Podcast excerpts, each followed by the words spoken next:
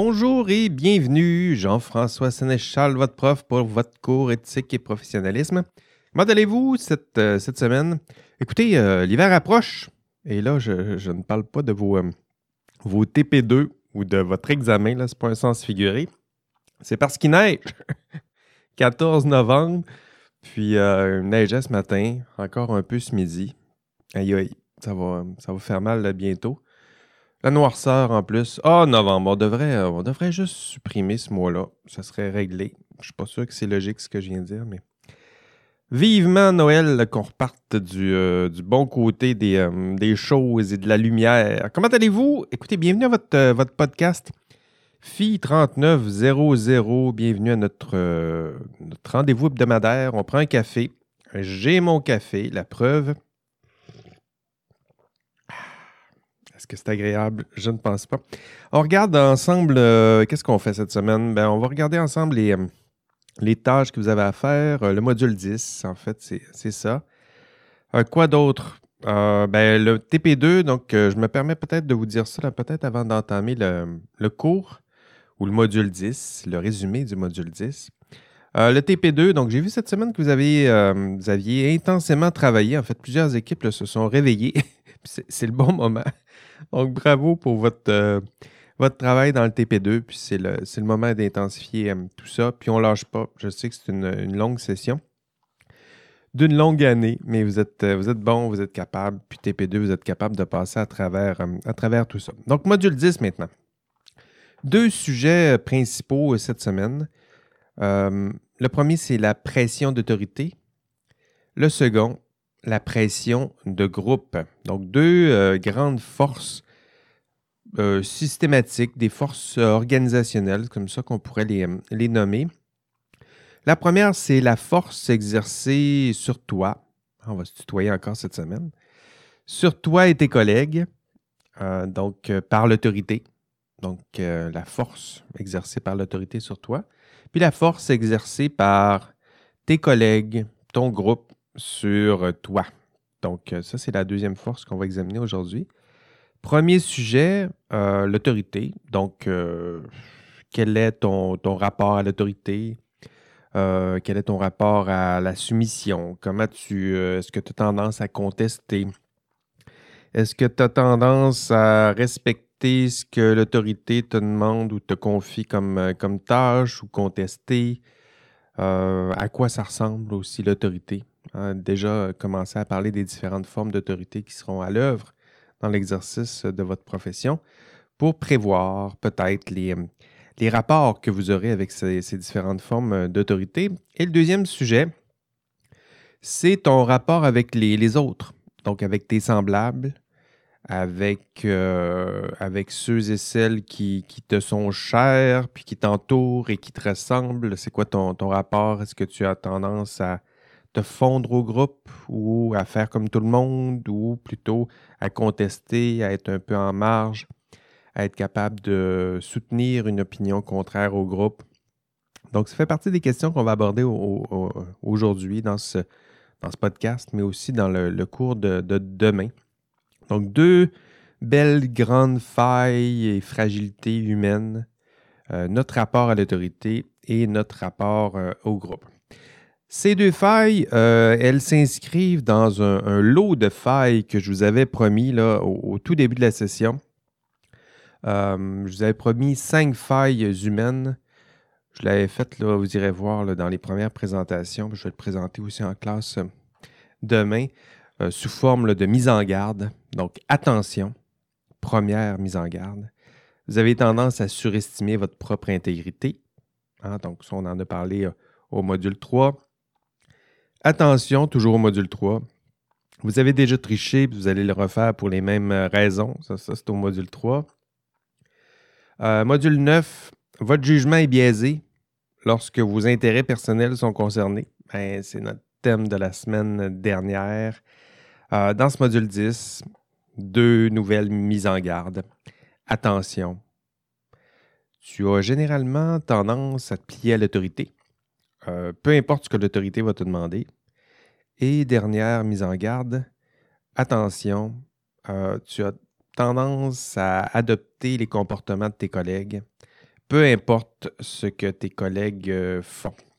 Donc ça aussi, ça fait partie de la mise en garde. Et ultimement, ce que je souhaite à la fin de mon cours éthique et professionnalisme, j'aimerais que, tu sois capable de, reconnaître ces failles, de trouver des solutions personnelles hein, pour te préparer à gérer ces failles personnelles, mais aussi que tu contribues à la, à la recherche de solutions organisationnelles justement pour aider euh, votre profession et les professionnels à rester euh, honnêtes, intègres, euh, responsables, malgré ces petites failles.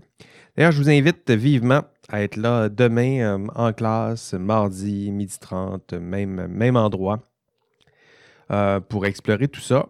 sinon, je vous suggère de consulter l'enregistrement de cours.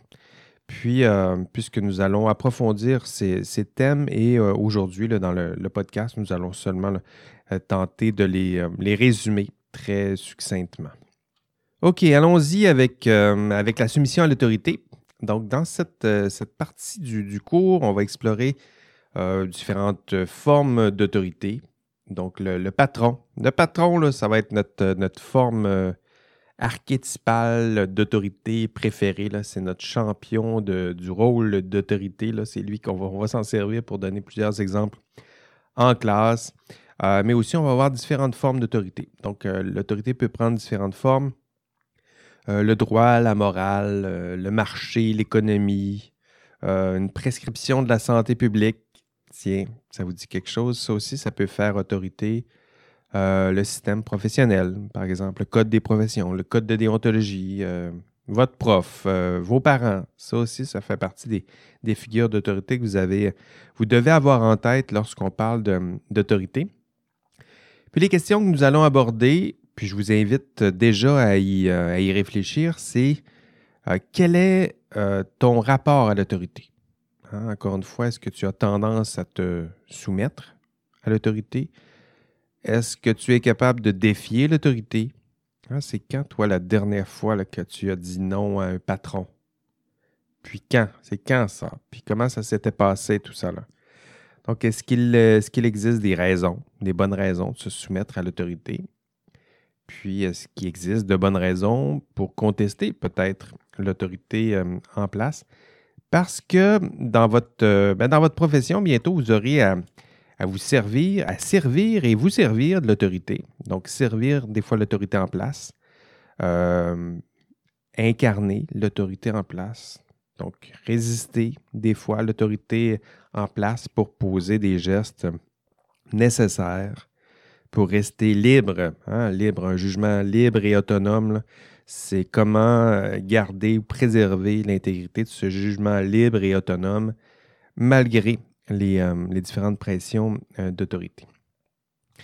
L'expérience pédagogique que j'ai euh, préparée en classe pour vous, c'est une exploration des, expériences de, de Milgram. Donc, j'imagine que vous connaissez bien les expériences de Milgram. J'imagine qu'on vous en a déjà parlé autour de vous, sinon dans des cours peut-être d'éthique au cégep ou de philosophie. mais c'est intéressant de, de, replonger dans ces expériences, euh, y réfléchir, mais avec votre, euh, votre tête d'adulte. Donc, toi, ta tête d'adulte et de futur professionnel, euh, tu as cheminé, tu es sur le point d'entamer l'exercice de, d'exercer la profession. Donc, réfléchir à ces expériences fascinantes sur l'autorité.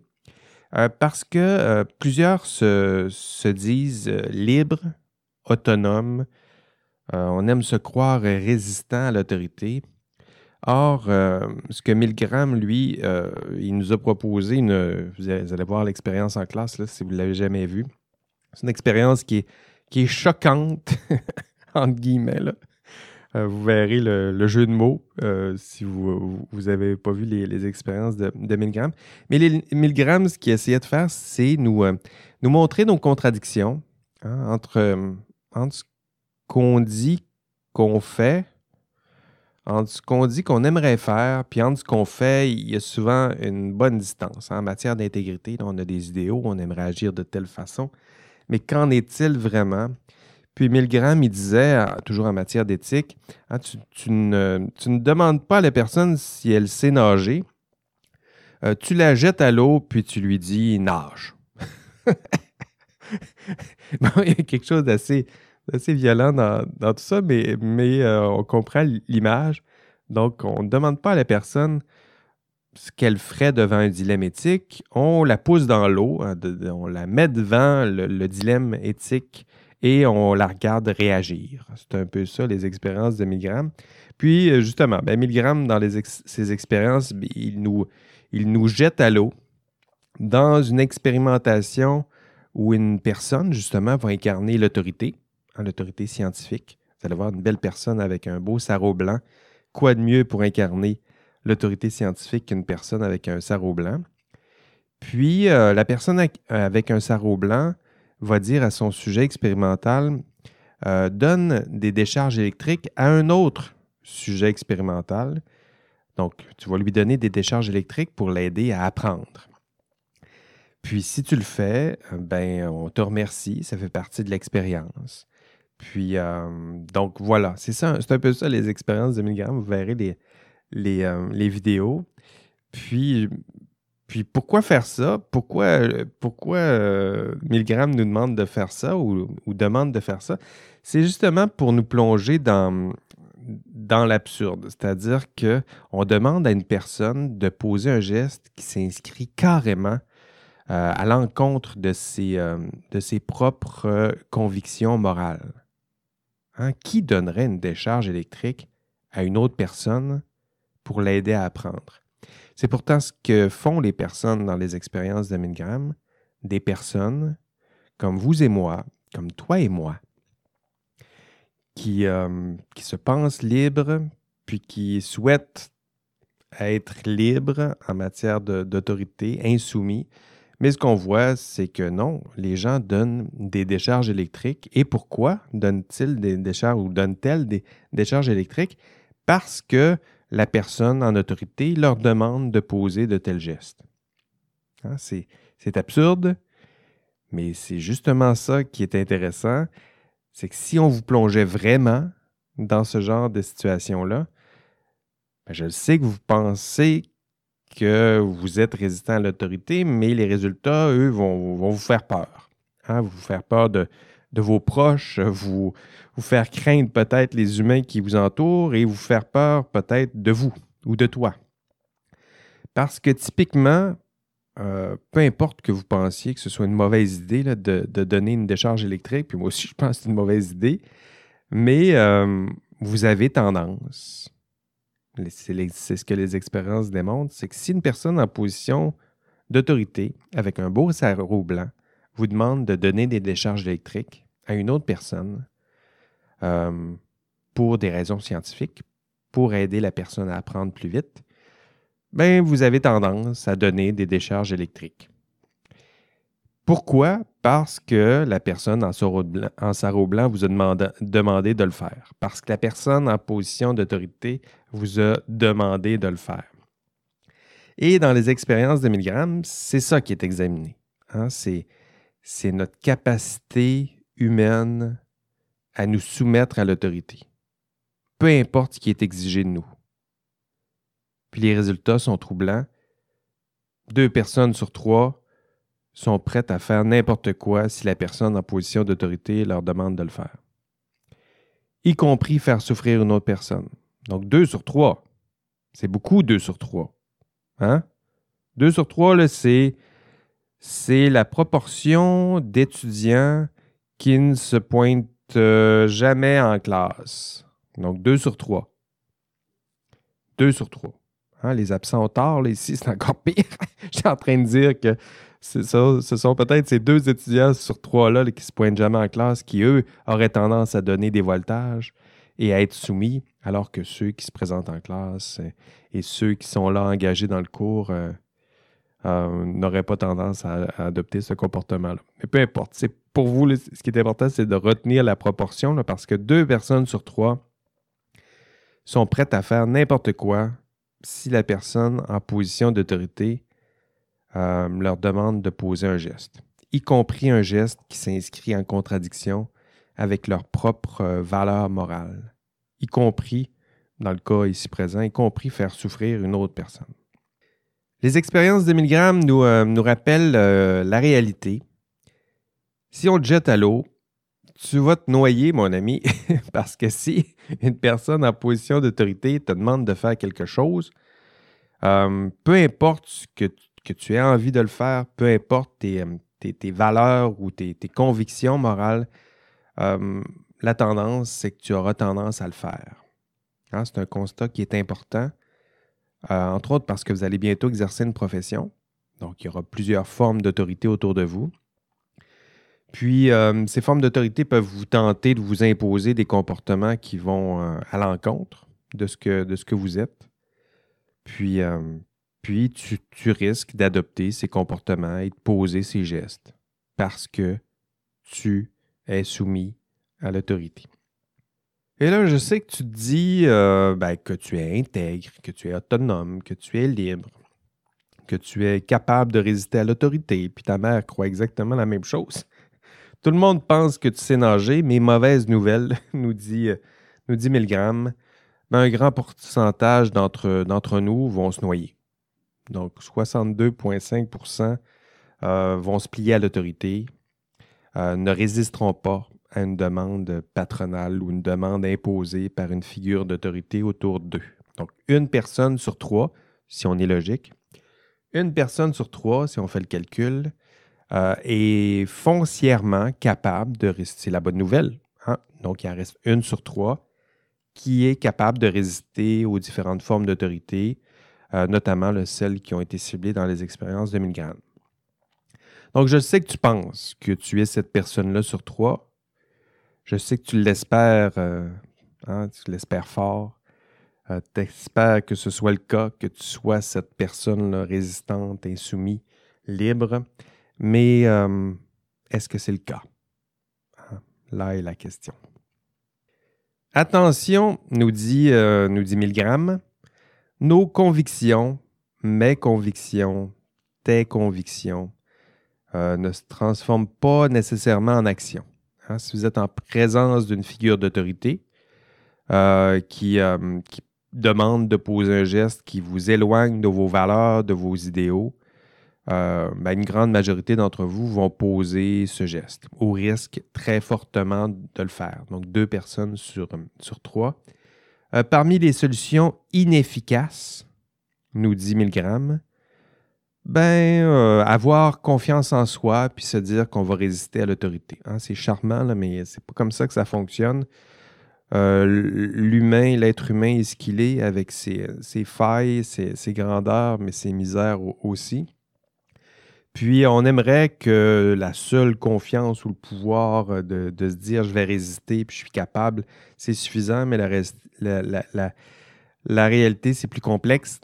Donc, les solutions qui sont efficaces à la lumière des travaux de Milgram, euh, éviter les formes d'autorité que vous savez néfastes. Hein, si vous avez autour de vous un mauvais boss ou une mauvaise figure d'autorité, courez. Hein, sauvez-vous. Cours Forest. Euh, cours parce que c'est ce qui t'attend. Tu risques de poser les gestes que cette personne-là va te demander de poser. Et euh, d'un point de vue plus macro, ben, créer justement des espaces, euh, des outils structurels, institutionnels, qui, des outils qui vous permettront d'accroître et d'exercer vos libertés, votre indépendance professionnelle face à l'autorité. Le Code des professions qu'on a vu au, module 8, dans le conflit de loyauté, c'est justement un rappel de tout cela. Hein, on a besoin, des fois, d'outils structurels, euh, normatifs, juridiques, euh, jurisprudentiels. On a tout présenté ça au module 8. On a besoin de tous ces outils pour nous aider à faire quelque chose qui est vraiment difficile, résister aux formes d'autorité qui peuvent vous demander des gestes qui sont néfastes et des gestes qui vous éloignent de vos propres euh, de vos propres idéaux et valeurs.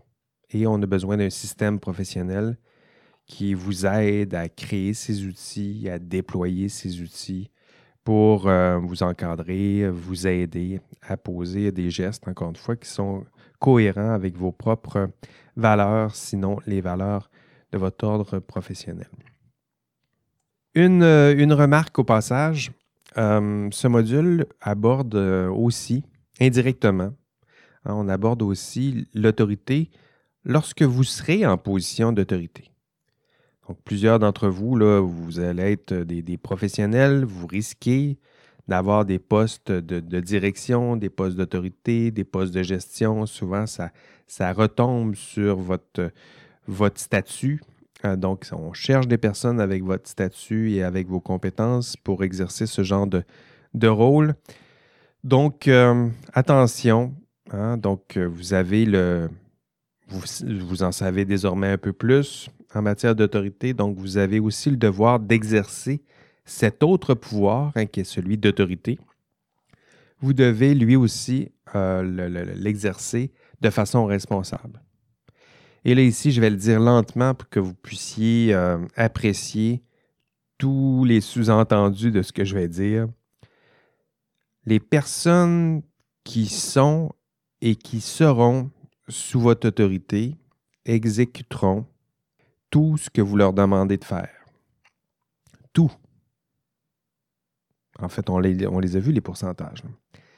Donc, il y a au moins deux personnes sur trois qui sont prêtes à faire tout ce que vous leur demandez de faire. Tout y compris ce que vous ne leur demandez pas de faire. C'est-à-dire tout ce qui semble vous plaire, tout ce que vous semblez exiger ou ce que vous semblez vous attendre d'eux. Et parfois, et là ici, il faut mesurer les, mots, et parfois en contredisant leurs propres idéaux, leurs propres volontés, leurs propres valeurs, avons-nous dit, mais aussi leurs propres désirs. Donc, il faut comprendre le, sous-entendu ici.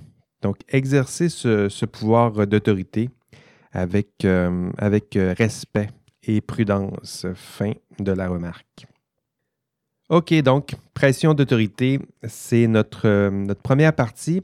La deuxième partie du, euh, module, euh, c'est les pressions groupales ou la pression de groupe.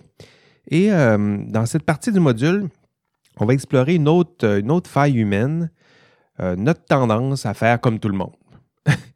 c'est aussi simple que ça, faire ce que exactement comme tout le monde, faire comme les autres, notre tendance à nous, conformer au, comportement attendu du groupe, à nous fondre au, groupe.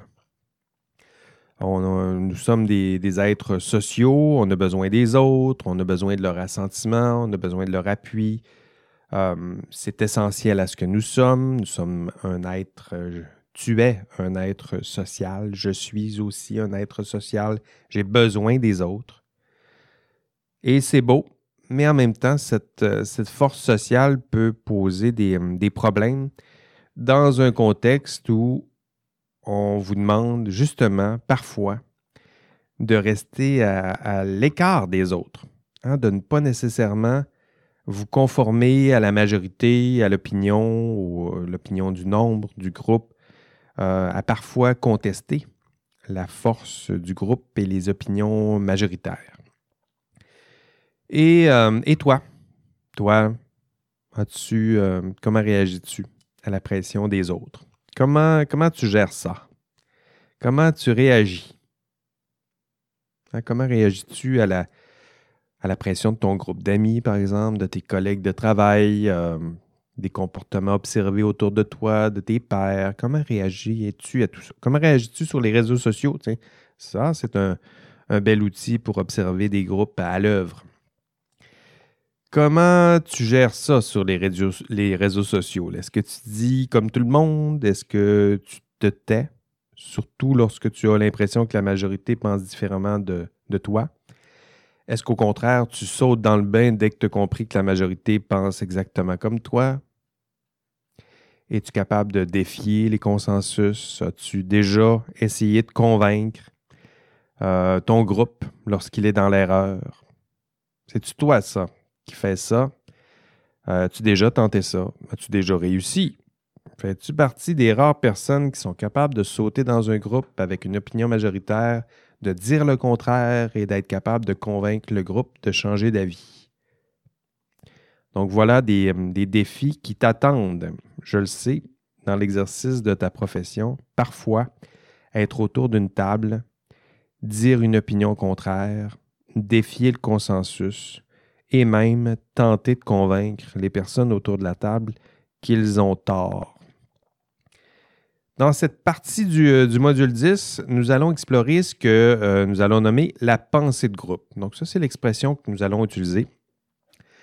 La pensée de groupe, hein, c'est cette, euh, cette tendance humaine que nous partageons, puis qui nous invite à nous fondre au consensus. C'est une force qui est là, qui nous invite à des fois nous cacher derrière la force du groupe. Hein, peu importe ce que le groupe pense ou dit, c'est intéressant c'est rassurant des fois de se cacher derrière ce groupe. Et cette réflexion, là aussi, elle est importante parce que dans l'exercice de la profession, vous devrez parfois contester le groupe, parfois contester des opinions majoritaires, euh, parfois contester des comportements observés au cœur du groupe et répandus, communs dans le groupe. Et pour défendre quoi? Ben pour défendre euh, des fins, des visées, défendre des choses qui n'ont pas rapport avec l'opinion majoritaire. Donc la science, disons, euh, les faits, les lois, les normes. Écoutez, la science n'a rien à faire de l'opinion publique ou de la majorité.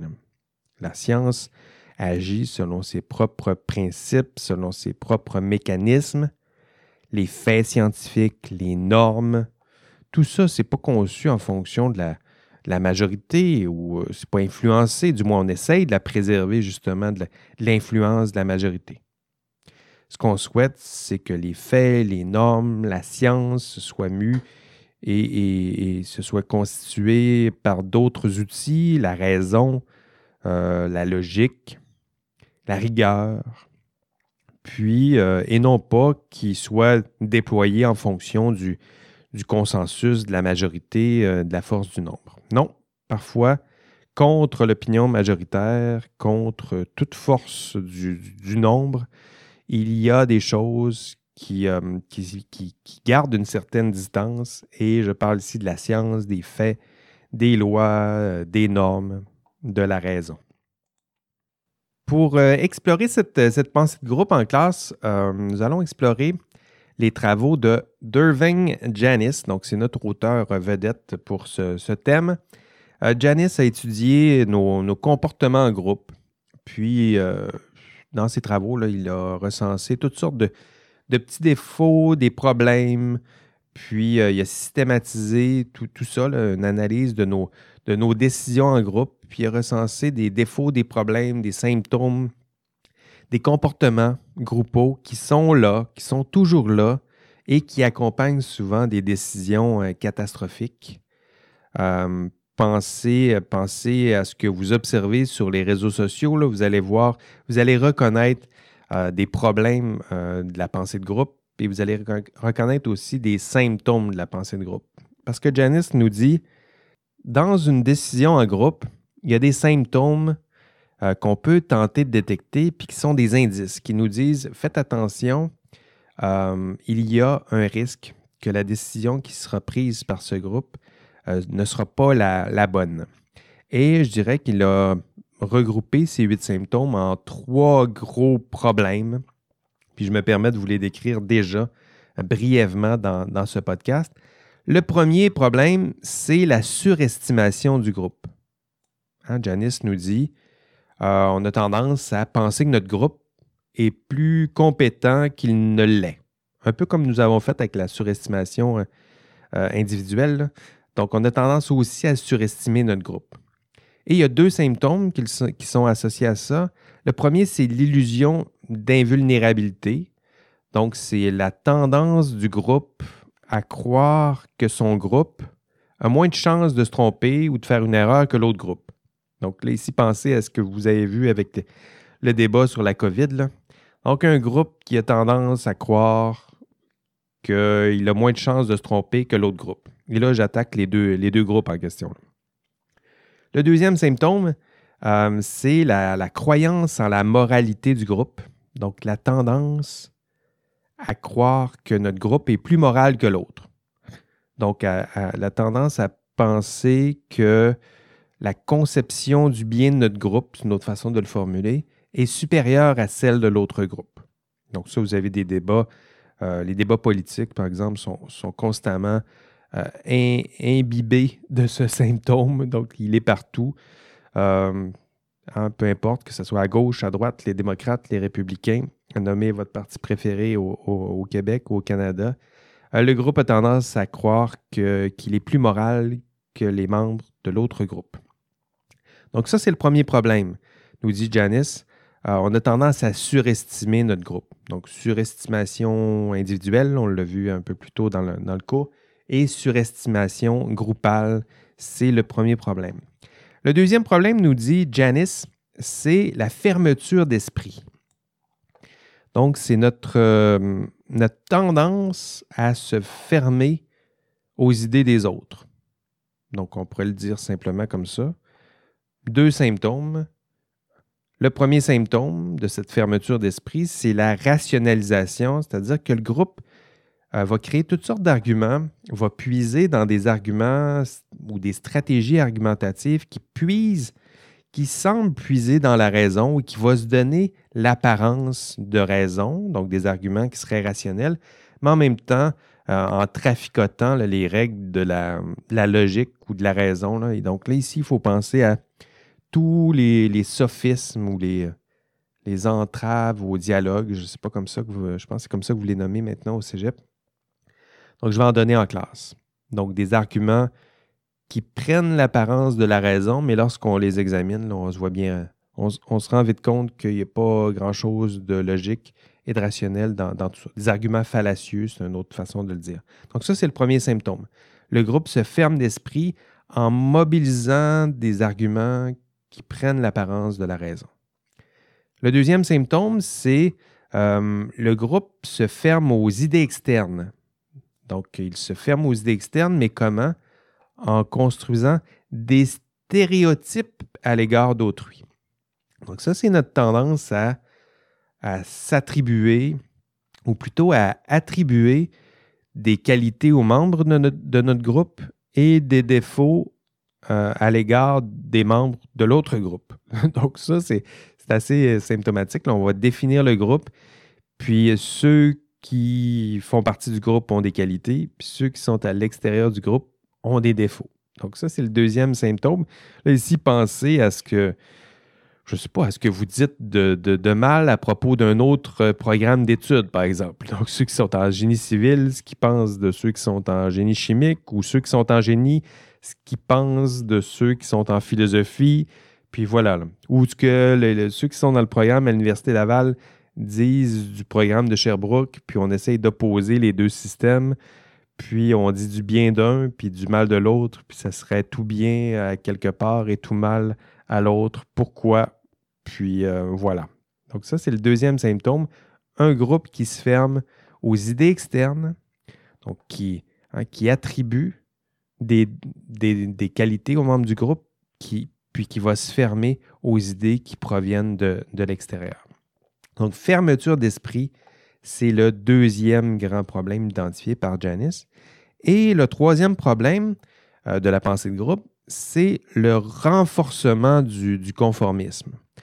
Euh, ici, ce que Janice veut dire, c'est que le groupe, bon, il se surestime, mais il se surestime de plus en plus et il s'isole et il s'isole de plus en plus. Je pense que c'est cette croissance-là. Donc, il, se surestime de plus en plus et il s'isole de plus en plus et on va renforcer tranquillement ce conformisme. Un groupe de plus en plus surestimé et un groupe qui se ferme de plus en plus. Et là, il y a quatre nouveaux symptômes qui s'ajoutent à, ça. L'autocensure, euh, ça c'est le premier. Donc, les individus au sein du groupe qui vont avoir tendance à se taire lorsqu'ils sentent qu'ils n'ont pas nécessairement le, consensus de leur côté. Deuxième symptôme, pression directe. Donc là, les membres du groupe commencent à faire de la pression sur celles et ceux qui contestent euh, l'opinion majoritaire. Le septième symptôme, en fait, on est au quatrième symptôme du troisième, euh, problème, illusion d'unanimité.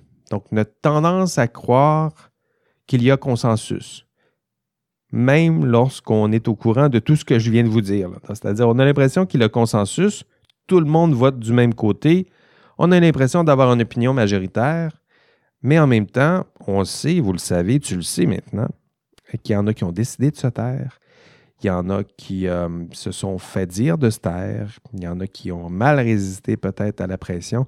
Et à la fin, on dit qu'on a unanimité, mais l'a-t-on vraiment cette, euh, cette unanimité? Et le dernier euh, symptôme de ce troisième problème de la pensée de groupe, c'est, ici c'est du langage le propre à Janice, il parle d'uniformisation par les gardes de l'esprit. Donc ici, ici c'est une drôle d'expression, mais je vous dirais que c'est notre tendance à, à nous créer, à nous entourer d'outils qui protègent le consensus, qui effacent les traces de contestation, euh, qui nous préservent des opinions contraires. Donc ça, ça existait bien avant les algorithmes de, de, Facebook et Twitter. Donc autour d'une table, au sein d'une compagnie, au sein d'une décision prise en groupe, il y en a qui vont s'arranger pour, euh, pour ne pas laisser rentrer des informations qui pourraient nuire au consensus euh, ou faire taire des personnes qui pourraient énoncer des opinions qui peuvent nuire au consensus.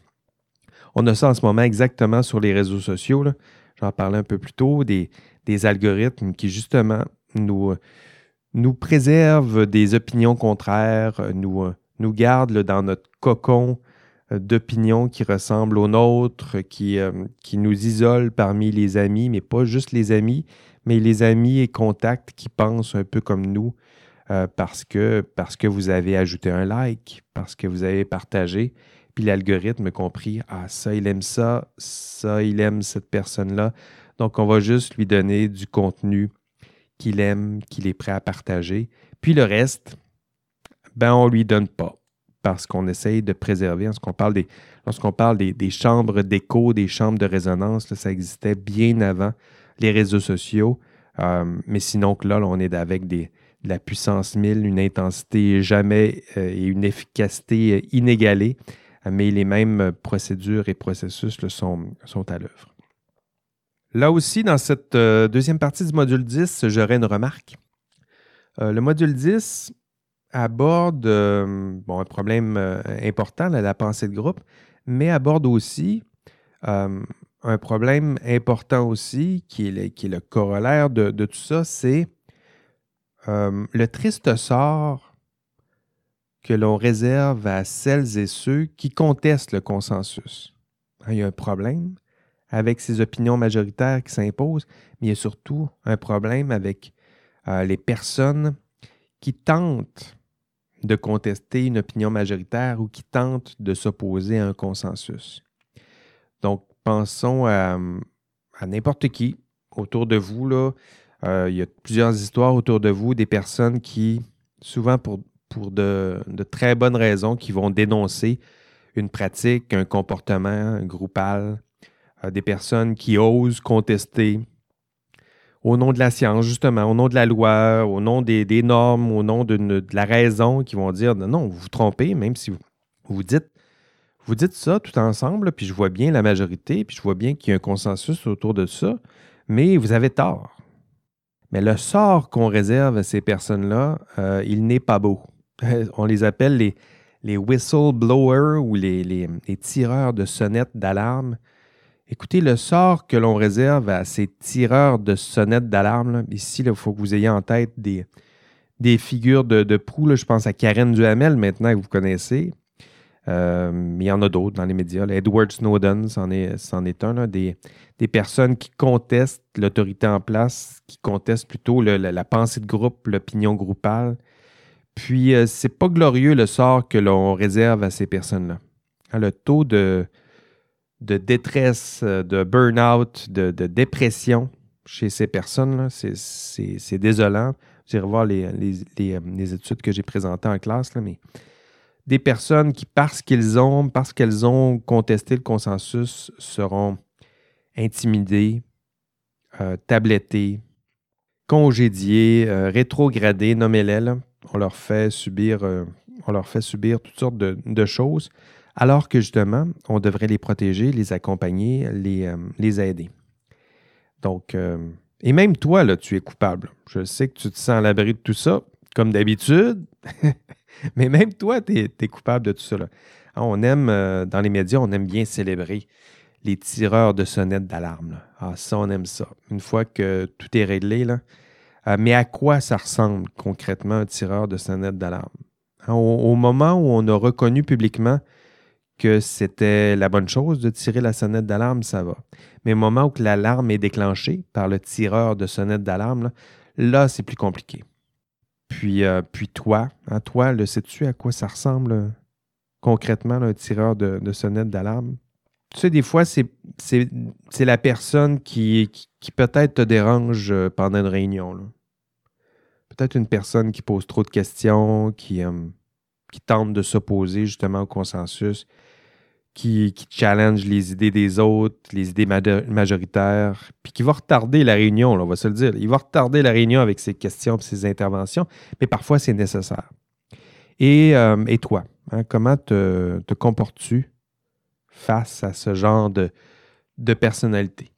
Est-ce que tu euh, les aimes? Est-ce que tu les accompagnes? Tu les appuies? Tu les aides? Ou est-ce que tu tentes euh, maladroitement, indirectement, de leur faire comprendre qu'ils dérangent. Au pire, tu tentes de les faire taire. Deux, euh, principaux sujets, donc, dans ce, module pression d'autorité, pression de groupe et deux, deux forces importantes euh, qui peuvent t'éloigner, toi aussi, de tes propres valeurs, de tes convictions et des valeurs de ta profession. Puis à la fin de cette, de cette exploration de ces petites failles humaines, ben, lorsque vous aurez fait ça, vous aurez atteint les objectifs du, module 10. Euh, et, je vous invite à aller, euh, aller, voir aussi. Donc, les objectifs du module 10, là, identifier les forces, les failles d'une décision prise en consensus, expliquer les principaux symptômes de la pensée de groupe. Êtes-vous capable? Êtes-vous capable de proposer des pistes de solutions? Êtes-vous capable d'identifier les, difficultés d'exercice d'un jugement professionnel dans ses rapports à l'autorité? Donc, ça, ça fait partie des objectifs du, module 10. Euh, je vous invite aussi, c'est ce que j'allais dire, à aller, euh, consulter le, contenu d'enrichissement dans, ce module 10. Je sais que vous n'êtes pas allé souvent, mais euh, je regarde les clics qu'il y a sur ce contenu-là. Et pourtant, je sais que vous en voulez toujours plus. Puis celui-là, il faut aller le voir. C'est c'est passionnant à voir. C'est un épisode du, de la série Mindfield. Ça fait deux épisodes que je présente de, Mindfield. Euh, absolument à voir. Hein. Donc, pour constater concrètement, c'est très bien fait, constater combien c'est difficile de poser un geste moral cohérent avec vos valeurs, mais lorsque le groupe et l'autorité en place euh, vous dit le contraire. Donc, lorsque l'opinion, lorsque l'autorité puis le groupe vous dit d'aller dans une direction, de prendre la décision contraire et d'aller dans l'exacte euh, décision contraire, euh, c'est un geste qui est difficile, euh, presque héroïque. c'est notre thème du, cours, mais presque héroïque. Puis, c'est parfois un, geste que vous devrez poser dans l'exercice de votre profession. Du moins, c'est ce que, je m'attends de, vous, donc euh, dans ce, module 10. Euh, examiner tout ça, faire le tour du contenu, essayer de vous familiariser avec les, objectifs du module 10. Puis, euh, vous allez voir, c'est un module qui est super, super stimulant. je, suis, certain que tu, vas, que tu vas aimer. Quelques dates importantes avant de, te laisser cette semaine. le TP2, écoutez, c'est dû le 27 novembre à 23h59, donc c'est dans 13 jours, deux samedis, deux dimanches. C'est ce qui te reste pour faire ton, ton TP2 avec ton groupe. Aussi, euh, peut-être euh, étais-tu intéressé par la conférence de, l'OIQ sur euh, les candidats à la profession d'ingénieur, donc comment devenir ingénieur, ce qui te reste à, faire à la sortie de ce, bac ou à la toute fin de ce bac? la conférence, elle a été reportée. Donc, elle a été, c'était supposé d'être ce jeudi, cette semaine. Puis ça a été reporté au jeudi 1er décembre. Toujours, c'est la même heure, 16h à 17h30. Puis si vous voulez des, informations euh, supplémentaires, allez voir, euh, je pense que je l'ai mis dans, les nouvelles sur, euh, les notes du cours. Vous allez trouver toute cette, cette information. Autre date importante, ah, j'ai passé un respire. Autre date importante, l'examen. Donc l'examen, ça s'en vient aussi, hein. le 6 décembre. Il neige, donc ça s'en vient. Le 6 décembre à 18h30, c'est dans 21 jours. Donc vous vous dites, 21 jours, c'est correct, j'ai le temps d'étudier. C'est trois samedis, trois dimanches. Donc, euh, allez, ça va vite, vite, vite. C'est le moment d'entamer ou du moins de planifier euh, tout ça. Voilà, c'est tout pour, euh, pour cette semaine. Merci d'être là chaque semaine. J'espère que cette formule podcast vous plaît toujours. Prenez soin de vous, prenez soin de vos proches. Allez, bye bye.